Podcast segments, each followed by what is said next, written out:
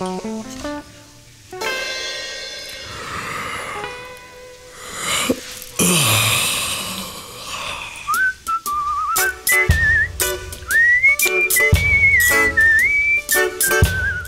savez de quoi j'ai envie de parler aujourd'hui? De ralentissement, de décroissance, de lâcher prise, de savoir quand il est bon de réduire la voilure. C'est un truc que je fais souvent au boulot. Dans à peu près tous les jobs que j'ai eus, tous les postes que j'ai occupés, il y a eu un moment Eh gros, on en fait trop là, c'est plus possible. Bon, d'accord, des fois ça veut dire qu'on prend une pause de 5 heures dans une journée de 6, mais on s'en fout.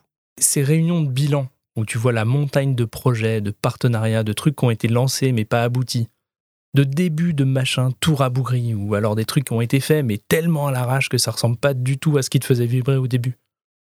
C'est les souvenirs de semaines d'épuisement où il y a eu euh, tout en trop, trop de monde, trop d'interactions, trop de contraintes, trop d'échecs.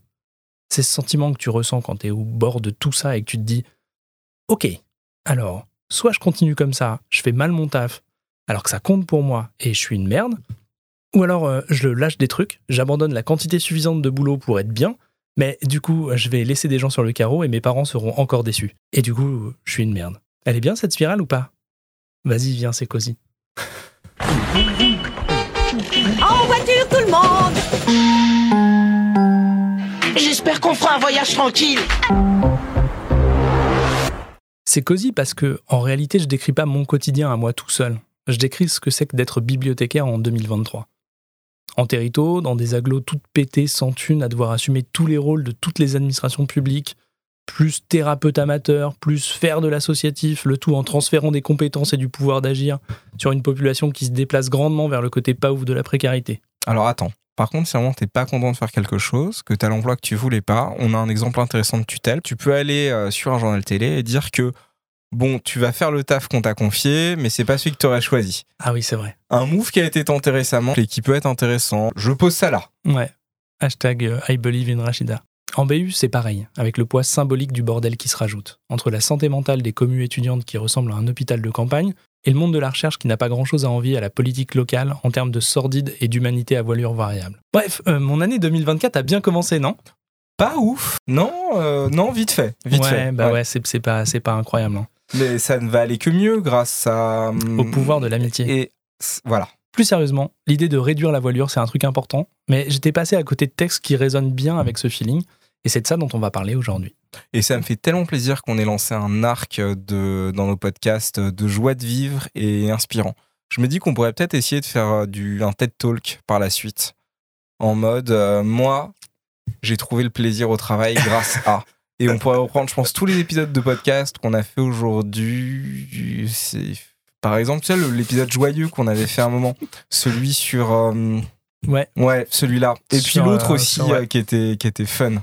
Ouais, c'est vrai qu'on a un peu. euh, On Je est crois qu'en fait, on, a, on, est, on est émo trop Ouais. tard. Est-ce qu'on n'est pas deux connards dans un bibliopus Est-ce qu'on est euh, genre euh, deux dépressifs hein, dans un biblio...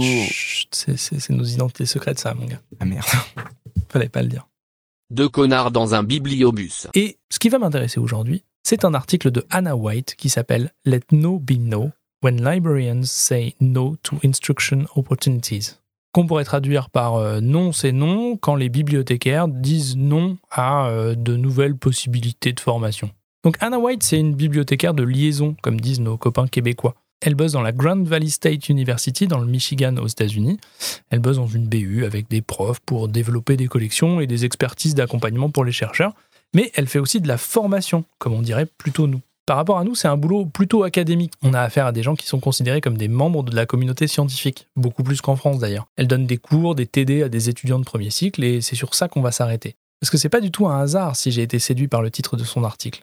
Je fais un boulot qui ressemble beaucoup au sien. Je suis sans doute positionné plus sur l'axe formation aux étudiants, mais dans les grandes lignes, ça se ressemble.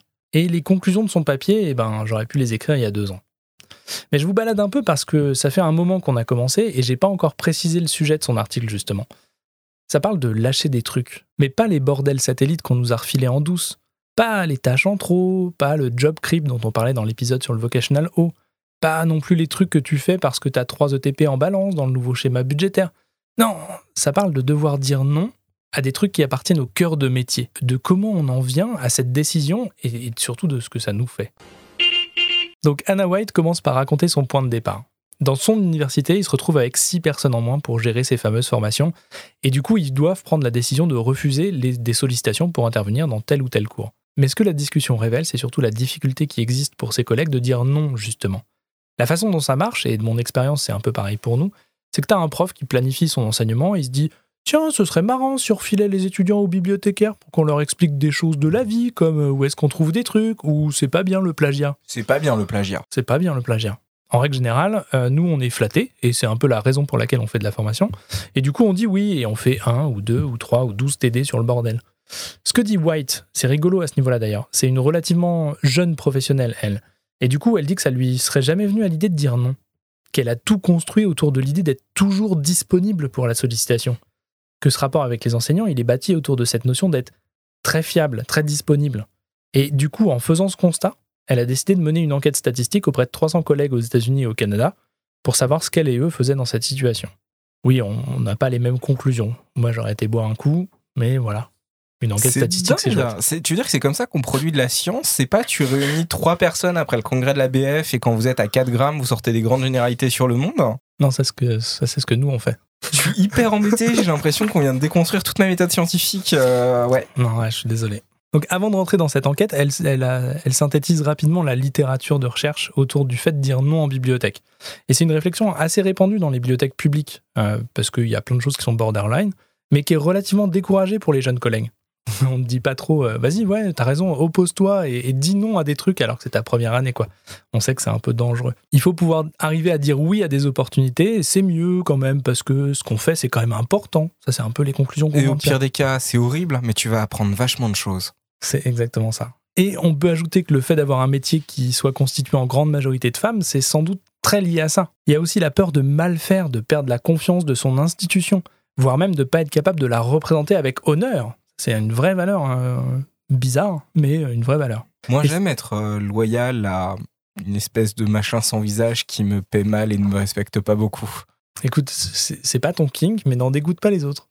Écoute, non, moi je pense réellement que je suis la réincarnation d'une espèce de, de, de chien, mais d'un petit chien, tu sais, peut-être un petit chien à mémé, quoi, genre fidèle et qui aboie, mais pas très fort. Ouais. Genre euh, la loyauté sans le panache.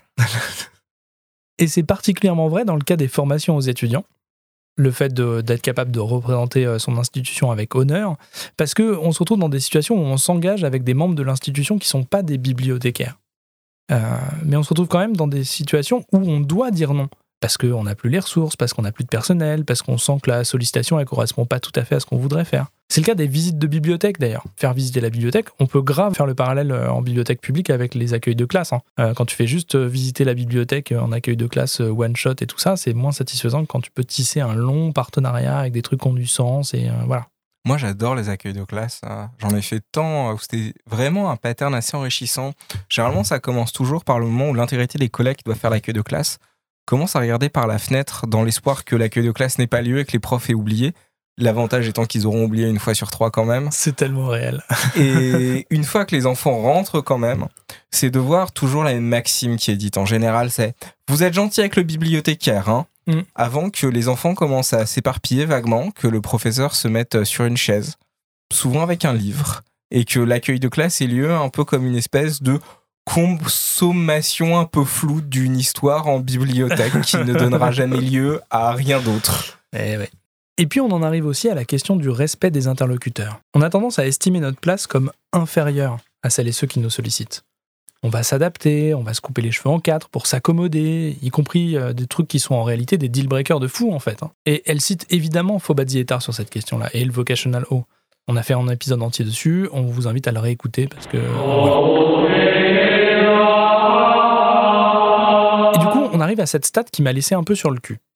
50% des bibliothécaires de BU aux États-Unis sont ou ont été en burn-out à cause de leur travail ou de leur institution. Attends, on peut être en burn-out en bibliothèque C'est dingue parce que euh, tu veux dire qu'on a un métier où juste faut, faut ranger des livres et pourtant on arrive à être burn-outé Ça veut dire que as, tu vois, tu as, Jean-Jérôme et euh, Jessica euh, qui sont euh, Ouais. étudiants aux États-Unis et puis ils se projettent un peu sur leur métier. Et plus tard, ils vont être bibliothécaires. Ils ont Ouais. dit, oh, c'est cool, euh, sympa, bonne planque, et euh, il y a moyen de regarder des livres et de parler avec des étudiants. Super, on va faire ça.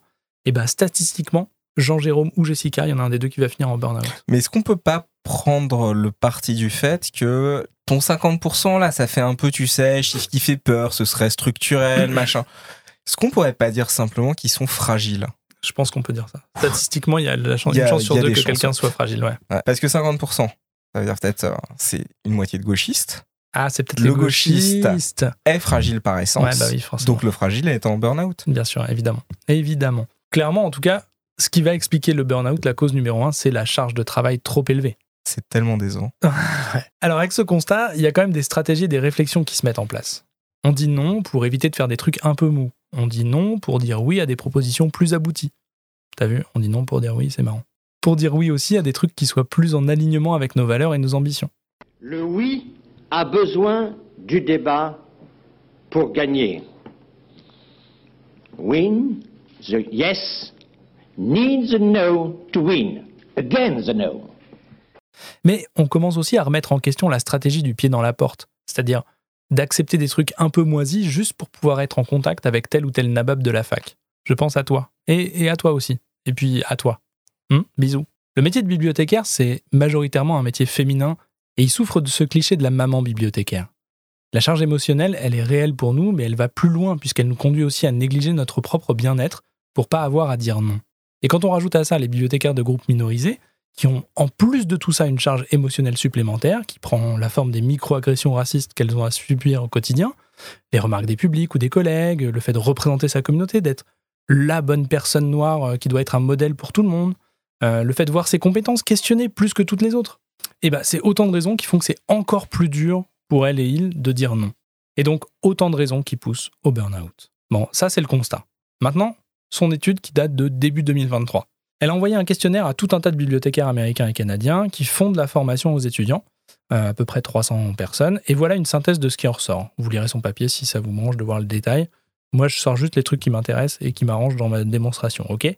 C'est pas du cherry picking malhonnête si t'es honnête sur le fait que c'est du cherry picking malhonnête. C'est ça. C'est super bien l'honnêteté quand même comme valeur. Bah, c'est génial parce que ça permet juste de- d'effacer tous tes péchés, quoi. C'est quand même cool. hein. Hello les amis, j'espère que vous allez bien. Bienvenue dans cette nouvelle vidéo. Aujourd'hui, on va parler de comment revenir auprès de Dieu lorsqu'on a péché, comment Dieu continue et peut encore nous pardonner. Donc voilà les chiffres qui en ressortent. 88% de femmes. Donc c'est un peu plus que la moyenne professionnelle euh, euh, Amérique du Nord qui est de 82%. On a 86% de blancs. Pareil, c'est un peu plus que la moyenne nationale qui est de 82%. 68% qui ont un emploi stable. Attention, on ne parle pas de titulaires, hein, qui ont un emploi stable. Il y a des contrats différents, il y a des statuts différents, etc. 51% qui ne sont pas titulaires, c'est-à-dire qui ne sont pas euh, intégrés dans le système des statuts académiques, etc. Et parmi tous ces gens-là, tous ces gens qui font de la formation en bibliothèque, il y en a 62% des collègues qui ont déjà dit non à une sollicitation. Ça veut dire qu'il y en a 38% qui n'ont jamais dit non à une sollicitation. C'est ça qu'il faut vraiment euh, dire. Et dans ces 38% qui n'ont jamais dit non, il y en a 10% pour qui c'est impossible de l'imaginer, même dans le futur. Quelle que soit la raison, il y a 10% des bibliothécaires formateurs qui se disent je ne dirai jamais non à une sollicitation. Alors là, les différences, elles vont, elles vont avoir lieu dans les positions statutaires ou hiérarchiques. Évidemment, plus on a un emploi stable et plus c'est facile de dire non. Ça semble logique. Pareil pour la place dans, la hiérarchie. Plus on est gradé, plus c'est facile de refuser des trucs. Pareil pour la quantité de travail sur le sujet formation. Si c'est un petit bout de truc, t'as un peu plus de difficulté à dire non. Ça, c'est pas forcément euh, intuitif pour moi. J'aurais dit le contraire, mais ok. Euh, le fait que si c'est euh, 100% de ton temps de travail, c'est la formation, c'est plus facile de dire non parce que c'est un truc qui correspond vraiment à, ton cœur de, de- de bordel. Bon, c'était pas hyper intuitif pour moi. Celles et ceux qui n'ont jamais répondu non, les 38%, le font pour tout un tas de raisons. Dont le fait de ne pas avoir besoin de le faire, évidemment, parce qu'ils ils roulent sur l'or, qu'ils ont toujours les bonnes conditions pour faire le taf, ou juste qu'ils n'ont pas beaucoup de taf. Mais il y a aussi la peur de tâcher l'image de l'institution, la peur de faire baisser sa relation avec ses profs, la peur de passer pour un nulos, ou de faire passer la Bible pour, pour, pour nul. Et la question qui se pose, c'est comment on se sent quand on a dit non? Qu'est-ce que ça fait aux gens de dire non? À égalité, il y a des gens qui disent qu'ils sont à la fois soulagés mais inquiets. Empowered, qu'on pourrait tra- traduire mal par empouvoiré, mais j'ai envie de traduire mal, alors je vous emmerde. En capacité. En Je te- capacité, je oui, te demande s'il te plaît. C'est vrai. Voilà. Donc empouvoiré, Tu es un requin insupportable. empouvoiré et craintif, et il y a aussi cette notion de culpabilité qui est hyper forte dans les réponses.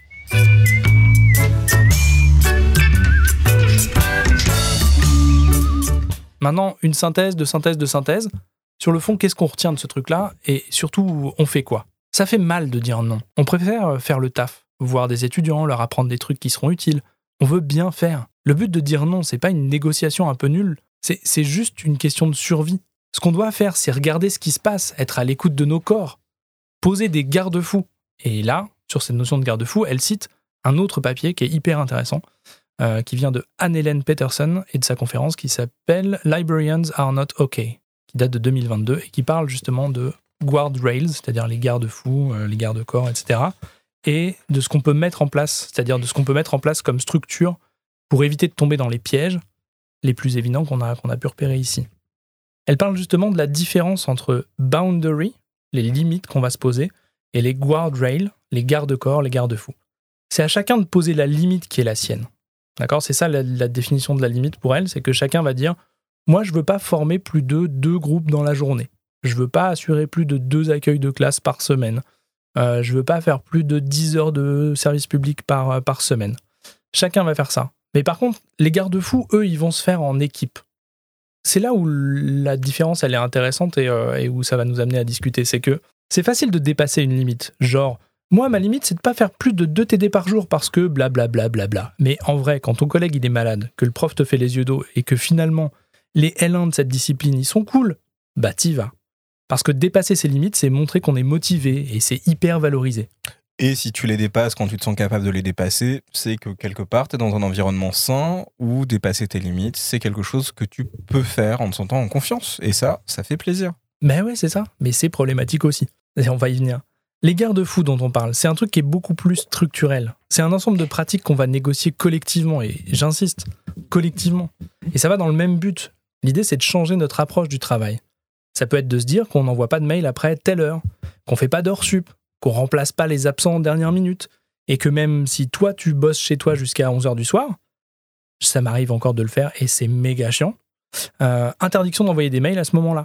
Se rappeler que ce qu'on fait n'est pas urgent. Encore une fois, on bosse dans une bibliothèque. Personne va mourir si on fait pas correctement le taf. Mais je continue de le rappeler, si vous avez des histoires de gens que vous avez réussi à faire mourir dans votre bibliothèque grâce à votre travail de bibliothécaire, on est hyper partant pour un épisode peut-être un peu plus morbide pour continuer dans une série dans la joie, afin de pouvoir avoir vos meilleures anecdotes de, de décès en fait. Ouais. Et nous, on est, on est vraiment preneurs. C'est Voilà. parce qu'on prépare une série de C'est documentaires. Netflix sur. euh, On vous demande juste, s'il vous plaît, dans l'écriture que vous faites de ça, de rendre ça peut-être un peu fun et dynamique, un peu, un peu jeune en fait. Ouais. On veut de la mort, mais de la mort un peu, un peu coolos. On vous demande de faire un peu des efforts là-dessus, par exemple. Ouais, s'il vous plaît, s'il vous plaît, s'il vous plaît. Parce qu'il ne faudrait pas que vous rendiez la mort triste non plus. On est Mm. quand même un podcast euh, de jeunes et dynamiques, quoi.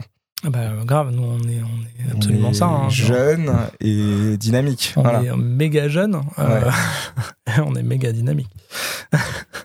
Anne-Hélène Peterson, elle ajoute même un truc rigolo. Entretenir ses garde-fous, les guardrails dont on parlait, se rappeler ses règles, parfois c'est difficile, surtout si on n'a pas réussi à se mettre d'accord avec les chefs. Et vous savez ce qui est utile dans ces cas-là? Un putain de syndicat. Bah, c'est le contexte américain, hein, toi-même tu sais.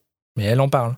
Et dans le cas où c'est pas possible de faire appel à un syndicat ou de monter un syndicat sur place, se rappeler que la solidarité, ça existe entre les collègues. Et pas dans le sens familial chiant où t'es obligé de t'occuper de tes cousins, plutôt dans le, sens du, dans le sens du respect mutuel, la connaissance de chacun, connaître les limites de chacun, connaître les forces et les faiblesses de chacun. Et ça, c'est ça le boulot. C'est pas aller au-delà du travail. C'est pas sortir du cadre professionnel. C'est du boulot. C'est le boulot le plus important. Et en parallèle de ce que tu construis là avec tes collègues, c'est important de construire de la communauté en dehors aussi. On est très isolé et on est de plus en plus isolé. On peut se construire de la communauté avec euh, les profs et les étudiants qu'on voit, avec nos publics aussi. Pourquoi pas? Mais de construire de la sociabilité qui te permette de remettre en perspective les mécaniques toxiques qui t'ont amené à pas dire non à un truc de boulot et à finir en burn-out. On en revient toujours un peu à la même conclusion ici. hein. C'est ensemble qu'on construit une dynamique de boulot propre, qu'on est en capacité d'identifier les opportunités qui valent la peine de s'engager et celles qu'on doit laisser passer pour pas se retrouver par terre. C'est chiant, c'est long de faire tout ça. Mais maintenant, plus que jamais, ça vaut le coup de pas se retrouver tout seul.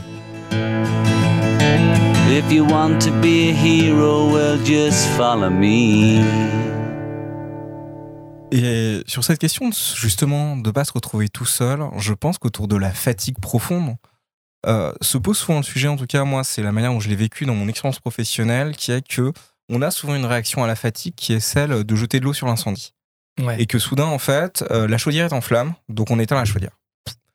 Euh, ce qui est intéressant, c'est de voir comment ce sujet de la fatigue, on arrive à le traiter en équipe. Et pour ça, en effet, je trouve ça très intéressant, cette différence entre limite et garde-fou, qu'en vrai, tout va bien.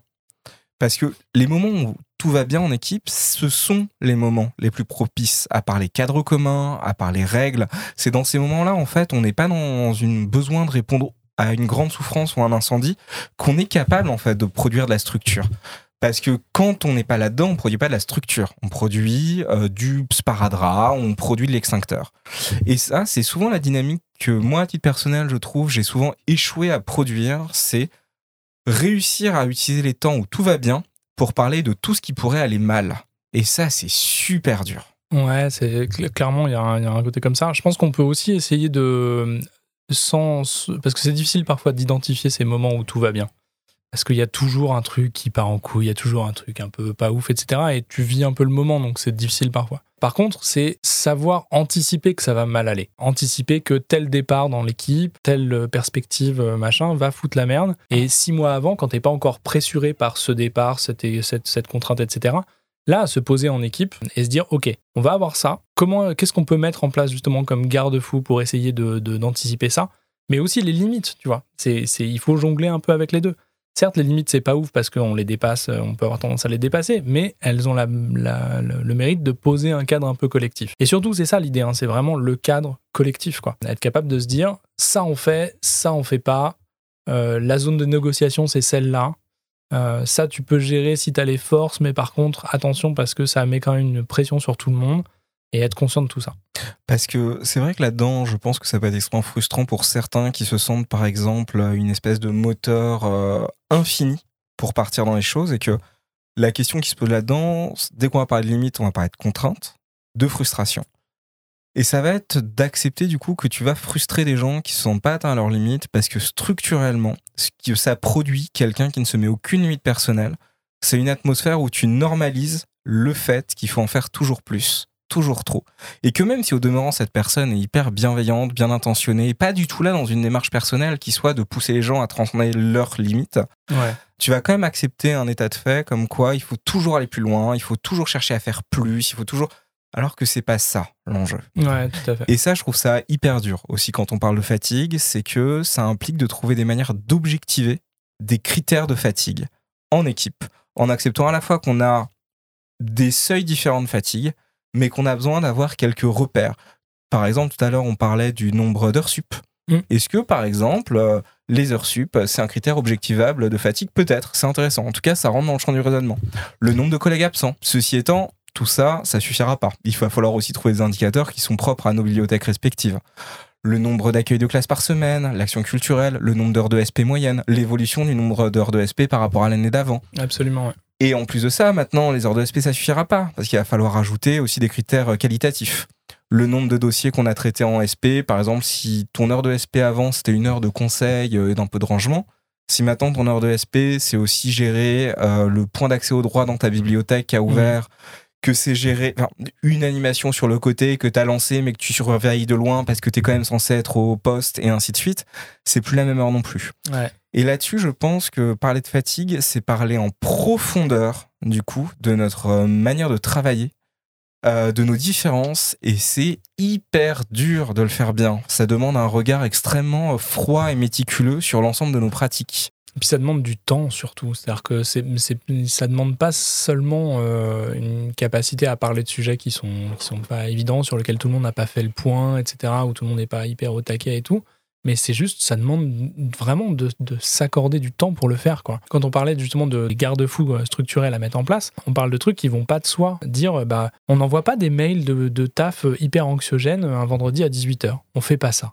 Parce qu'en fait, euh, il y a des collègues qui vont ouvrir ce putain de mail à 18h. Il y en a d'autres qui auront compris l'astuce et qui diront Ok, ce mail-là qui vient de telle personne à 18h, je l'ouvre pas, je l'ouvrirai lundi quand je serai euh, un peu au taquet, tu vois. Et ben ça, je le fais pas parce que, voilà, il faut arriver à ce que dans une organisation, on ait pu discuter de ça, qu'on ait pu poser un peu de ça, de qu'est-ce que ça fait aux gens, euh, nos différentes actions. Et que si toi, tu arrives tous les matins une heure en avance parce que tu as la capacité de le faire, parce que tu en as envie, parce que tout ça, il faut aussi penser au poids que ça, ça a sur tout le monde, quoi instaurer des garde-fous qui permettent d'avoir une, une sorte de trame générale de c'est quoi le boulot et comment on fait en sorte de garder un environnement safe, c'est hyper important. Le travail, c'est la santé.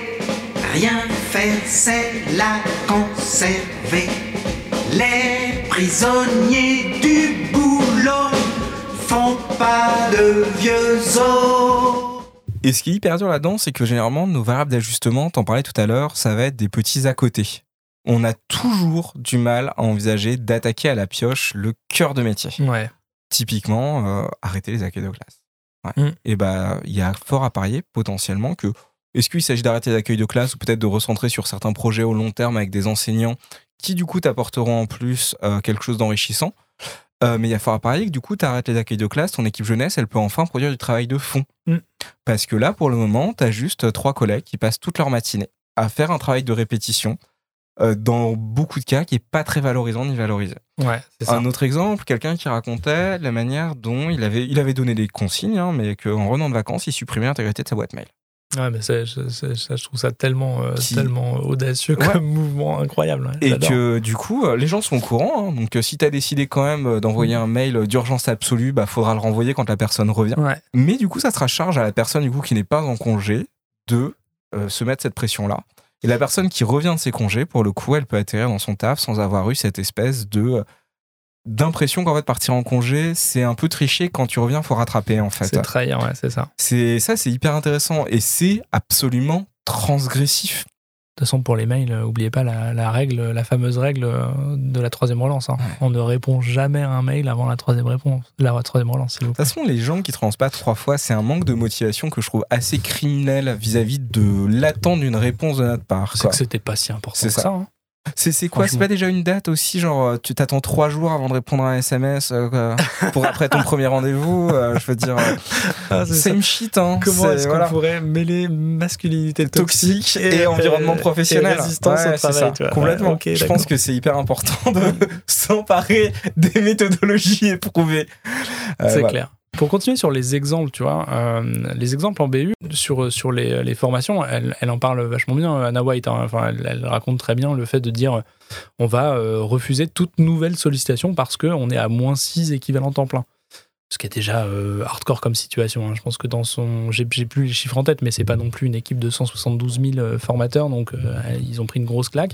Et tout d'un coup, ça leur faisait une, surcharge de travail déjà monstrueuse pour éponger le, retard. Et la seule décision qu'ils ont prise, c'est de dire on prend pas de trucs en plus quand même. hein. On va déjà prendre 12 euh, plus euh, 92% de, de travail. Donc euh, voilà. Mais dans les trucs qui existent déjà, il faut parfois arriver à retailler dans la bête. quoi. Donc c'est difficile de dire non. C'est un peu euh, l'objet de l'article et tout ça. C'est difficile d'aller euh, d'aller envoyer chier un prof pour lui dire bah non, en fait, euh, après toutes ces années de travail ensemble, finalement, on s'est dit qu'on n'avait plus envie, on n'a plus le temps et tout ça. C'est difficile, mais c'est possible. hein. C'est grave possible. Néanmoins, il y a plein d'autres solutions aussi pour euh, réduire la marge de travail.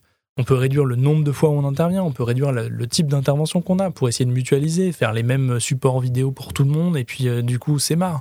Euh, réduire le nombre de présences aussi. euh, Enfin voilà, on peut jouer sur plein de paramètres. Et il faut s'autoriser à ça, parce que, parce que sinon, c'est là où on, là où on crève, et c'est ce qu'on disait tout à l'heure.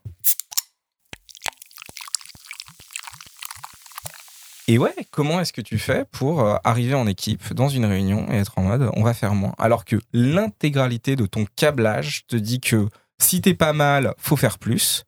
Que en plus, tu veux pas passer pour euh, le cliché du fonctionnaire qu'on a essayé de te coller sur le dos depuis toujours. Mhm. Et que en plus, tu le veux, l'avoir l'admiration dans le regard de tes collègues quand même. Là, c'est hyper important qu'à la fin de cette réunion, tu sois cette espèce de, superstar du monde des bibes, quoi, qui a pris un projet de plus. Et d'arriver là-dedans, en fait, c'est hyper dur, même si toutes tes intentions sont euh, de faire du bien à l'équipe, de pas passer pour euh, l'immonde trouble fait de service, en fait qui veut euh, obliger les gens qui vont très bien à euh, faire moins, qui seraient dans une démarche infantilisante, qui seraient euh, pas assez convaincus, pas assez dans la valeur, pas assez dans l'envie. Ouais, bah c'est ça. Je pense que c'est le cœur du, bordel. hein. C'est comment est-ce qu'on est-ce fait pour partager un constat collectif et qui est suffisamment fort pour qu'on en tire les conclusions nécessaires à l'action. Je pense qu'il y a une nécessité de transparence sur comment on se sent. Il y a une nécessité de transparence sur. attention, je dis ça, je dis ça en toute connaissance de cause, mais c'est important de dire à ses collègues comment ça va.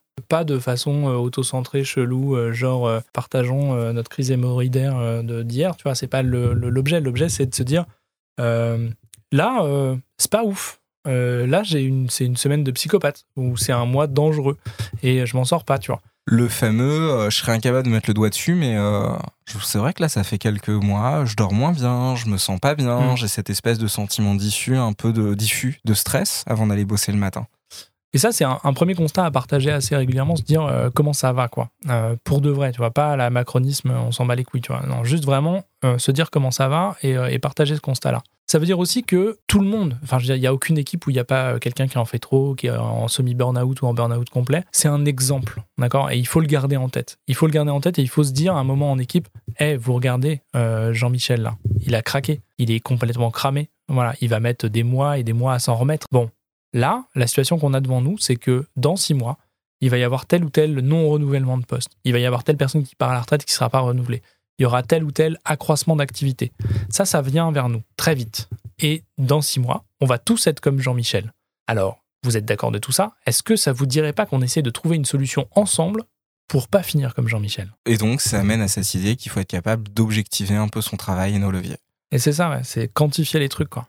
Et ça, c'est vraiment le pire des trucs, hein, parce que euh, je me souviens très bien de l'épisode où on se foutait euh, de la gueule de tous nos leviers en mode euh, heures passées euh, dans l'ascenseur, machin, enfin.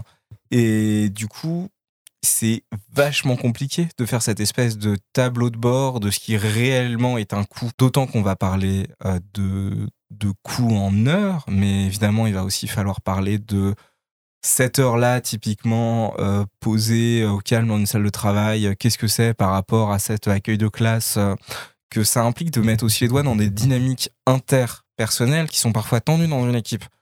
Est-ce qu'une heure euh, d'animation, ça vaut autant qu'une heure de SP Ouais. Est-ce que euh, ton action Q du soir, elle est indispensable? Est-ce que ce temps hyper qualitatif que vous avez passé avec peu de professionnels, par exemple, autour euh, d'un projet euh, hyper chouette avec des- la petite enfance, il se justifie? Parce que le projet il est peut-être extrêmement chouette, mais est-ce que vous avez les reins pour le porter? Ouais, c'est ça. Et là-dessus, à chaque fois, on va toucher au plaisir des gens, à leurs valeurs, à leur fierté, et qu'encore une fois, si on le fait au bon moment, ça veut dire qu'on le fait quand tout va bien. Donc ça veut dire qu'on est vraiment le pisse-froid de service. Ouais. Et il y, a une notion qui est hyper importante là quand tu parles de plaisir, qui est la notion aussi d'individualité. C'est-à-dire que il faut admettre que tout le monde n'a pas le même thermomètre. Pour tout le monde, la charge de travail, elle va pas être vécue de la même façon. Et le but du jeu, c'est pas d'arriver à un égalitarisme un peu débile, de dire euh, tout le monde va faire 170 accueils de classe dans l'année. Tout le monde va faire 120 heures de TD dans l'année. Tout le monde va faire 130 plages de SP. Non, c'est pas intéressant et ça sert à rien et, euh, elles ont pas le même coût pour tout le monde. L'important, c'est que tout le monde soit suffisamment serein, euh, suffisamment à l'écoute de soi-même et, euh, et- et de l'ensemble du groupe pour être en capacité de dire là, ça c'était trop et là j'ai encore, j'en ai encore sous le pied. Pouvoir se positionner en disant ok là si le but du jeu c'était euh, c'est d'aller à la chasse aux trucs supplémentaires ou à trop d'activités ou machin et ben peut-être que je peux dégager ce truc là ou alors au contraire j'ai encore de la place pour prendre telle ou telle activité telle ou telle sollicitation Allez, c'est parti, on va taper test psychologique sur Google, on va voir ce que ça donne. Ah, il y en a vraiment un paquet. Euh, je vais prendre un au pif, euh, celui-là. Quel plat es-tu? Eh ben, on va s'amuser. Et ce qui est hyper intéressant quand on a réussi à trouver un moyen intelligent de faire moins, c'est qu'on est disponible pour les moments où faire plus, ça a un vrai sens profond. C'est-à-dire quand, vu qu'on n'est pas tout le temps à 120% d'activité, et bah là par contre, ce projet précis et hyper spécifique qui vient de tomber et qui fait hyper envie à tout le monde, on a les reins pour le porter. Et c'est aussi ça qui est intéressant, sans dire que la nature a horreur du vide, mais si tu as trouvé une bonne dynamique pour faire moins, t'es capable de t'emparer des trucs qui justifient de faire plus. T'es pas comme dans ces endroits où tout le monde doit tout le temps être un peu au-delà de ses limites. Ouais. Et concrètement, en fait, t'as une impression de bout du tunnel systématique. T'as plus de possibilité de faire autre chose. Oui, mais puis- tout ce que t'as sur tes épaules, tu peux pas le lâcher parce que les gens, ils comptent sur toi quand même. Et que la seule issue à tout ça, c'est qu'à un moment, tu vas t'épuiser. Et puis, euh, soyons honnêtes aussi, c'est que euh, quand tu es à 120% en permanence, tu le fais pas bien ton taf. Euh, je veux dire, tu fais tous les trucs à l'arrache. Alors, toi, ça, te semble peut-être un peu rigolo, mais si tu prépares ton cours 12 minutes avant de le donner, il va pas être bien ton cours. D'ailleurs, Soyons, soyons honnêtes. Si tu prépares ton accueil de classe, ton animation 12 minutes avant de, le faire, c'est pareil. Euh, Il y a un moment où, euh, cette, fatigue-là, cette accumulation, elle se paye.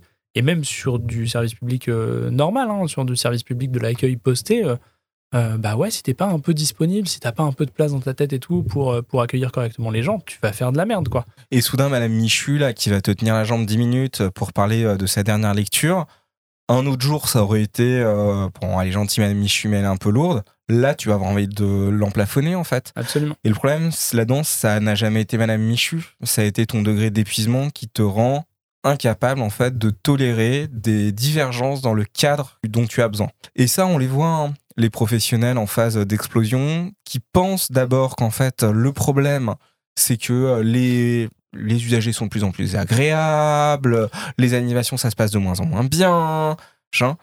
Alors qu'en fait, euh, c'est juste que toi, ta barre d'acceptation est devenue tellement basse, Ouais, t'es tellement grave. épuisé, t'es tellement à deux doigts d'exploser que t'es plus capable d'encaisser quoi que ce soit. Et ce qui est horrible là-dedans, c'est que toi, sans dire que c'est ta faute, hein, ça serait bien d'avoir structurellement quelque chose qui t'empêche d'exploser, mais tu risques de sortir de là, de confondre ta fatigue avec euh, de la colère légitime et de devenir une personne qui va commencer à être maltraitante avec les gens autour de toi Ouais. parce que toi-même tu vis un truc horrible. Et ça, c'est un vrai cercle vicieux de la fatigue dans lequel on tombe assez facilement et dont il est dur de sortir parce que le burn-out, euh, deux mois de burn c'est pas une donnée scientifique hein, ce que je vous dis, mais deux mois de burn-out, c'est six mois de thérapie en fait. Ouais. C'est pas euh, quand on atteint cette case-là, en fait, ça prend vraiment du temps d'en sortir.